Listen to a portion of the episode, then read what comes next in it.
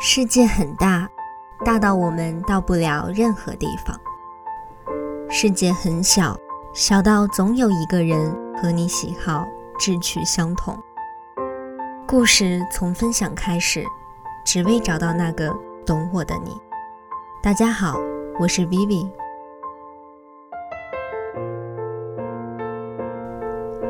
在日常生活中。想必我们每一个人都或多或少做过一些梦境，在梦中，我们可以是披荆斩棘的战士，可以是无所不能的英雄，也可能只是一个特别渺小的存在。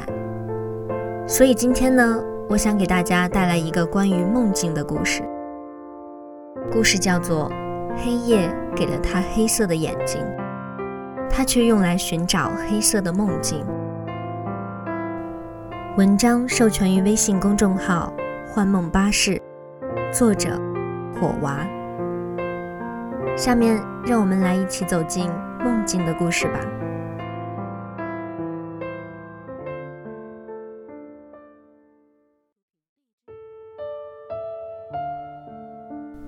我听了一百次关于梦的回声，梦里有老人、孩子、裸体的女人。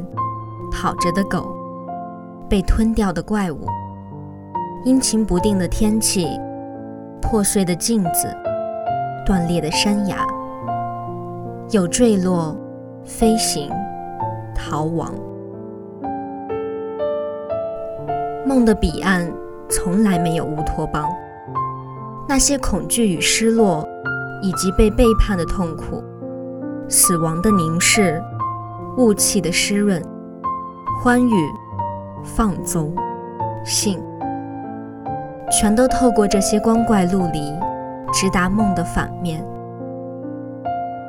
梦的反面是真实。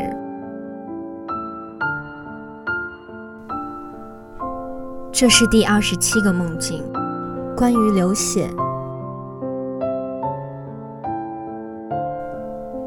梦回高中，学期结束时。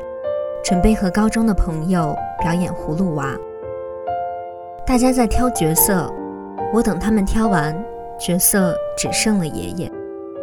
虽然有一丝沮丧，但还是打算接受。正准备告诉大家我来演爷爷这一角色时，又来了一个人，说他表演爷爷，我只好去做道具。正在做道具。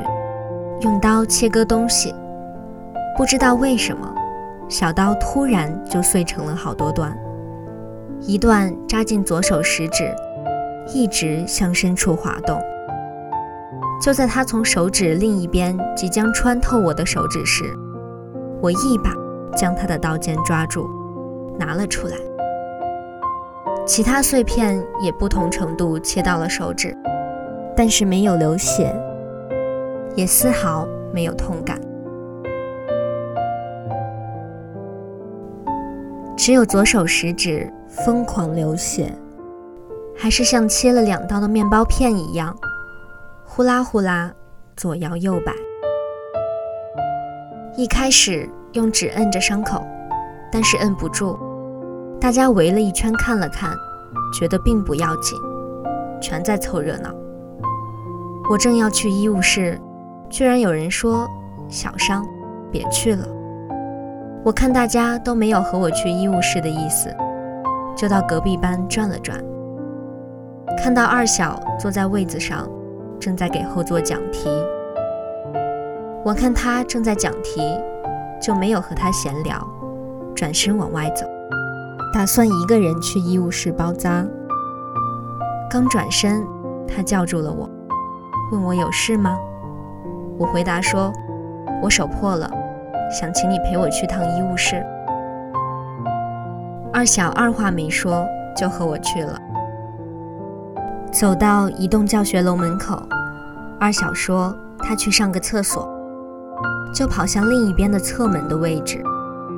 突然，天阴了下来，还没反应过来就下雨了。我赶紧撑起我的伞，没想到。伞坏掉了，有四个伞架，怎么也打不开。正巧赶上下课，教学楼正门出来好多人推搡着我，好不容易挤到侧门，二小打着一把大大的伞出来了。过一条小马路下台阶的时候，我发现自己的伤口开始流浅色的血了，血流也变细了，心里很慌乱。据说血色过浅。说明身体有问题。二小安慰我说：“没啥事儿，我的血色特别深，是褐色的。”走到机带厂前面的空地，上了一个小土坡，突然出现一个坑，里面是浅红色的水，像是刚洗过红色钢笔的水池，里面还有深红色的圆形颗粒。我向左一瞥，看到好多人在加工石榴。一个人面前是一个巨大的盆，盆里满满的全是石榴。他们拿着工具正在捣碎榨汁。我没敢看，因为颜色太红了，像血。继续向前走，一抬头，前面的路边上全是这样的人。一人一大盆，红色像血一样。我有一丝难受，蹲在地上，眼睛酸涩，想流泪。我双手抱头，头里一阵眩晕，强忍不住，一时间晕了过去。但是还是有一点点意识。印象里，小 H 抱起我，和二小俩人把我送到医院。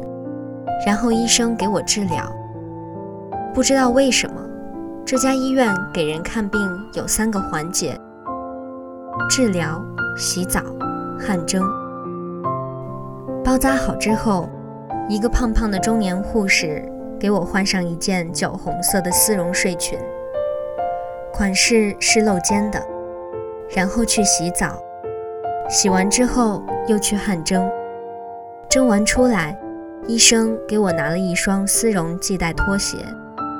小 H 说：“这个拖鞋是这家的特色，很漂亮。”我穿上之后，等在门口。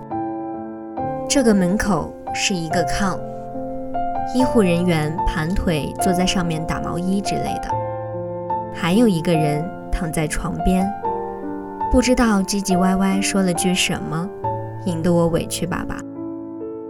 带着哭腔说：“刚刚晕过去前看到的景象。”我的主治医生放下毛衣，起身走到我跟前，眼神里满是担心。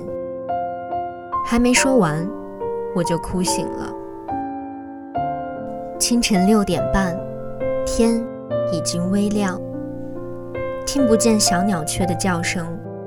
我昨晚睡在几百米的天上。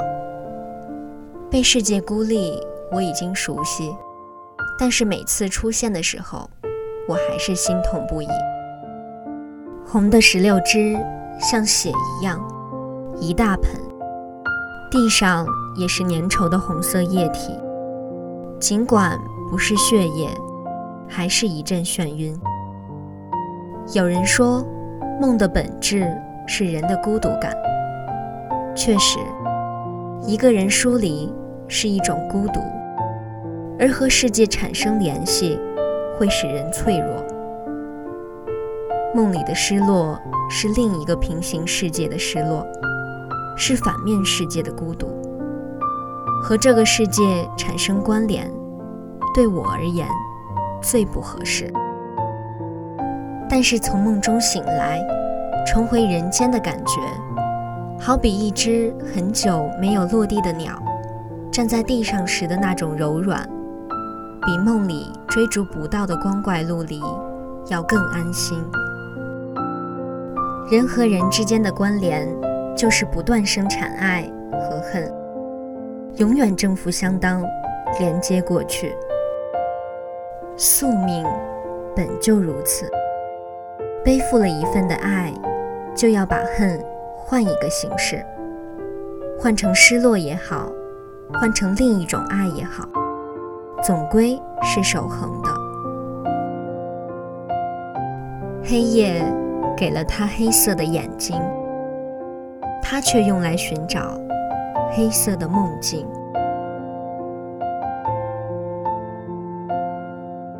故事分享到这里就结束了。如果大家也对梦境感兴趣，喜欢更多关于梦境的故事的话，就快去微信公众号“幻梦巴士”看看吧。让我们下期再见。